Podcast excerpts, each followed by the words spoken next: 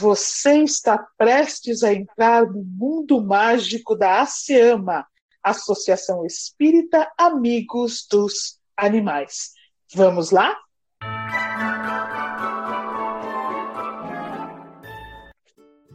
Bibi estava deitada em sua cama enquanto via pela porta Nina deitada de barriga para cima tomando sol e Dudu sentado na varanda ouvindo música com seus fones de ouvido.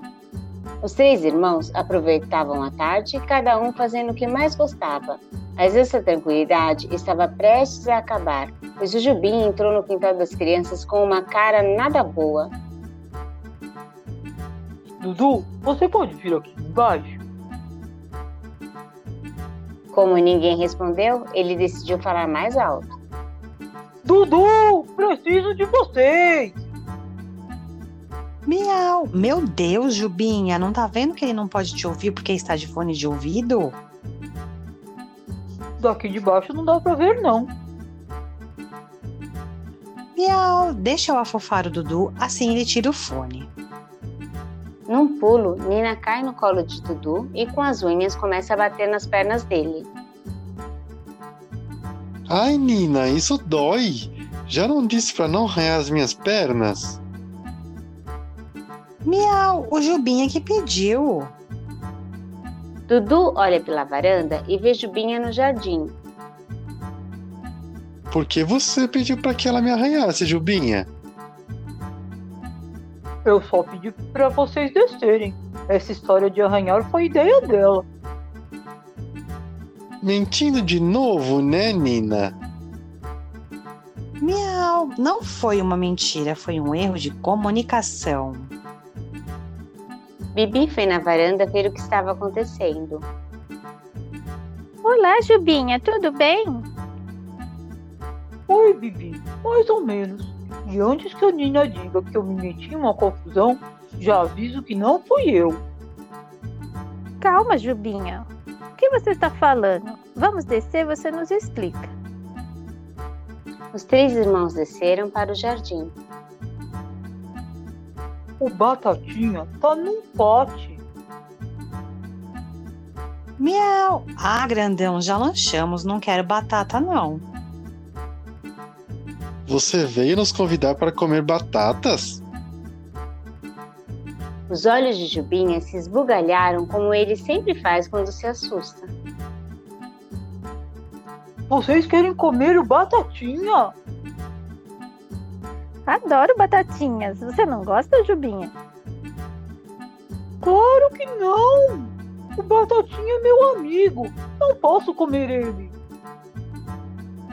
Miau! Ah, grandão, agora ficou estranho. Quem é Batatinha? Batatinha é o gato amarelo que mora lá naquela casa vazia no fim da rua. Nossa, isso está confuso mesmo. O que você quer então? Vocês não querem ir lá comigo? Eu mostro para vocês.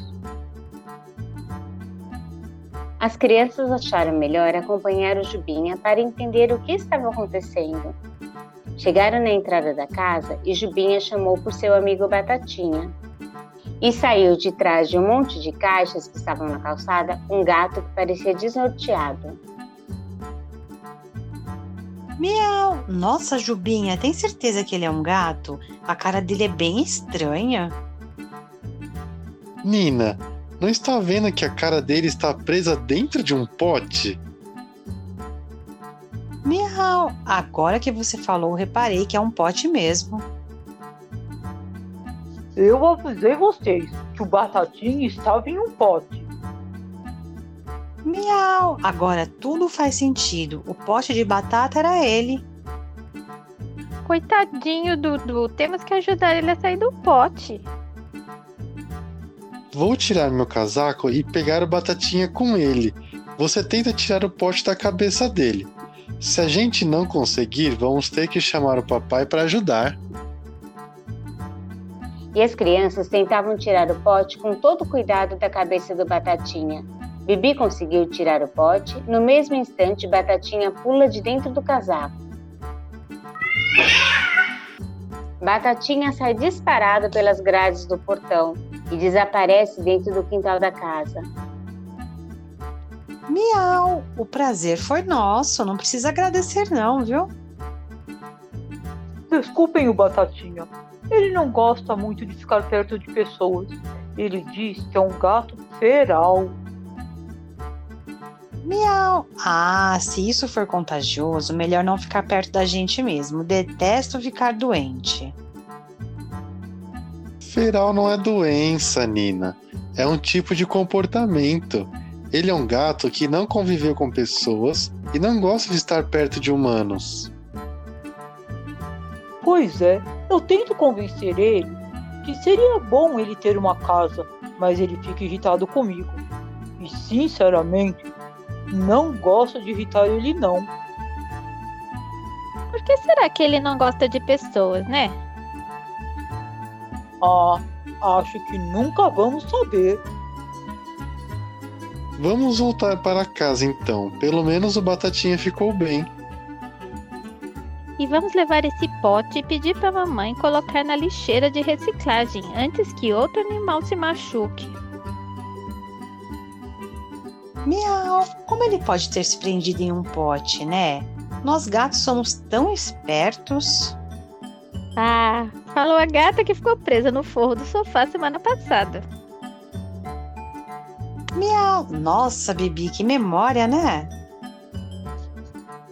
Muitos animais se machucam e até morrem quando prendem a cabeça em potes, sejam de plástico, vidro ou metal. Obrigado pela ajuda, crianças. Jubim entrou em sua casa e as crianças seguiram para a casa deles. Na prece da noite, as crianças lembraram de Batatinha e colocaram ele em suas orações. Isso mesmo, crianças. Vocês devem pedir pelo Batatinha. Hoje ele ficou muito assustado com tudo o que aconteceu. Mentora Clara, o que aconteceu para que o Batatinha não goste de pessoas? Será que alguém maltratou ele, mentora Clara?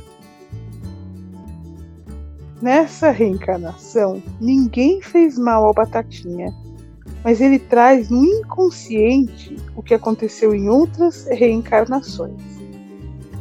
Como assim, mentora Clara? O que acontecer com o animal em uma encarnação, ele vai lembrar na próxima?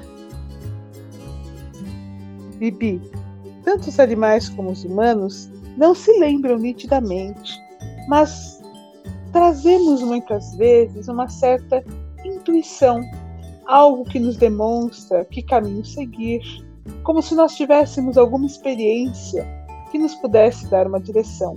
Ou traumas, por exemplo.